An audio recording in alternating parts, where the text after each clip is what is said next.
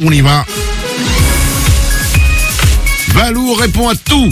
Il répond à toutes les questions que vous lui posez par euh, message vocal sur l'application Mali dans le 610. C'est le moment, on y va.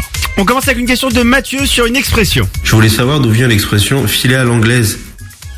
Filer à l'anglaise. Combien fait les Anglais pour qu'on utilise cette expression Mais c'est Euh. une très bonne question. Toutes ces expressions qu'on utilise, on ne sait même pas d'où elles viennent. Eh, Exactement, Manu. Autrefois, on utilisait le verbe anglaiser pour dire voler. Euh, c'est sûrement parce que les Français n'aimaient pas trop le- leurs voisins anglais. Donc, on Là, ça se voit, là, quand même. hein. eh. Là, c'est pas très discret. Et donc, par la suite, on a utilisé filer à l'anglaise pour désigner la façon discrète dont part un voleur qui vient de faire son, son larcin, tu vois, qui vient de faire son coup. Il Ah, part. ok. Et ce qui est rigolo, parce que j'ai une petite info dans l'info, c'est que l'expression filer à l'anglaise, eh ben, en anglais, on dit to take French leave. Donc, on dit filer à la française, en Angleterre. C'est une info rigolote sur là. C'est rigolo, ça. C'est drôle, hein, ils nous le rendent bien. Ah, c'est excellent. ça. On se déteste, hein, les Français et les Anglais. Euh, C'est clairement là, oui. C'est dingue, ce truc. Euh, une autre info. Mélanie se pose une question sur quelque chose que vous avez peut-être déjà vu en levant la tête. Pourquoi les oiseaux ne se prennent pas de coups de jus quand ils sont sur un fil électrique Parce qu'ils s'y connaissent en électricité Euh, oui, peut-être. Alors peut-être, mais, mais du coup inconsciemment, c'est tout simplement parce que leurs pattes, leurs pattes ne touchent euh, qu'un seul fil à la fois, en fait. Quand ils sont posés, en fait, le corps est en contact avec l'air, leur corps, le corps de l'oiseau. Et l'air, c'est un isolant. Donc en fait, le, le- le- la tension électrique, elle va prendre le chemin plus court et elle va pas passer par l'oiseau. Tu vois, ça ferait un détour de passer par l'oiseau.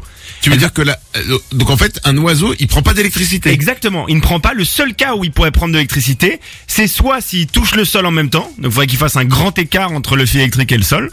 Donc, euh, autant te te dire que c'est impossible.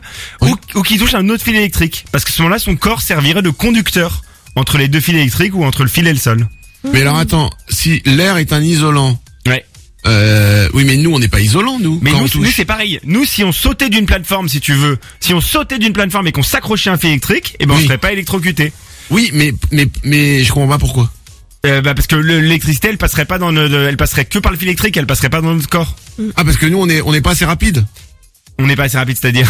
Bah, je sais pas, tu, tu parlais tout à l'heure le courant, euh, il, le, Le l'électricité, courant, il le- prend le chemin le plus rapide. Le courant choisit toujours le chemin le plus court. Donc il va rester dans le fil électrique, il va pas passer par toi, ça lui sert à rien de passer par toi. Mais Mm. Ah, si tu ouais. touches le sol, par exemple, eh ben, il va- il va vouloir aller au sol, le courant.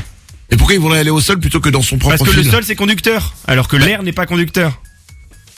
Ah ouais parce qu'ensuite quand il est dans notre corps, il va partir dans l'air et là il se dit que c'est nul. Exactement, c'est, oui, Donc c'est ça ça. veut dire que l'électricité, elle sait que après notre corps, il y a, il y a de l'air. Mais après, c'est de la physique, hein. T'as pas l'air euh, Ouais. très, très calé en physique. Alors j'ai fait écho- j'ai fait écho moi. Ah oui, d'accord. Ceci, ceci explique peut-être cela. Ok. Alors on passe à une dernière question.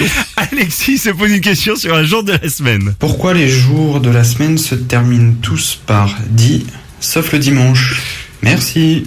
bah de rien. Manu- il va répondre. Rassure-moi, t'as fait du latin? J'ai eh, j'ai fait un peu de latin. Ah, ok. Bon, t'es mon homme alors. Ça va être plus simple que les oiseaux. Ok. Euh, parce qu'en fait, les jours euh, de la semaine, ils sont dérivés des noms latins. Euh, par exemple, lundi, c'est lunaes dies. Ça veut dire jour de la lune. Parce que dies, c'est le, le jour en, Ok. en latin. Mardi, c'est euh, martis dies, le jour de Mars. Et D'accord. ainsi de suite euh, de toutes les planètes, sauf le dimanche. Puisque le dimanche, en fait, au début, c'était sol dies, le jour du soleil. Mais ça a été renommé en jour du Seigneur. Dies Dominicus. En fait, le dies, là, on le met avant dimanche parce que c'est un jour particulier. C'est le jour du Seigneur. Et donc, Oh. dies Dominicus, ça a donné dimanche, le jour du Seigneur. Ok, d'accord. Joli. C'est joli, hein Ouais. Bon, bah, Qu'est-ce qu'on a appris aujourd'hui C'est quoi J'ai mal au crâne. J'ai trop appris. Ah ouais.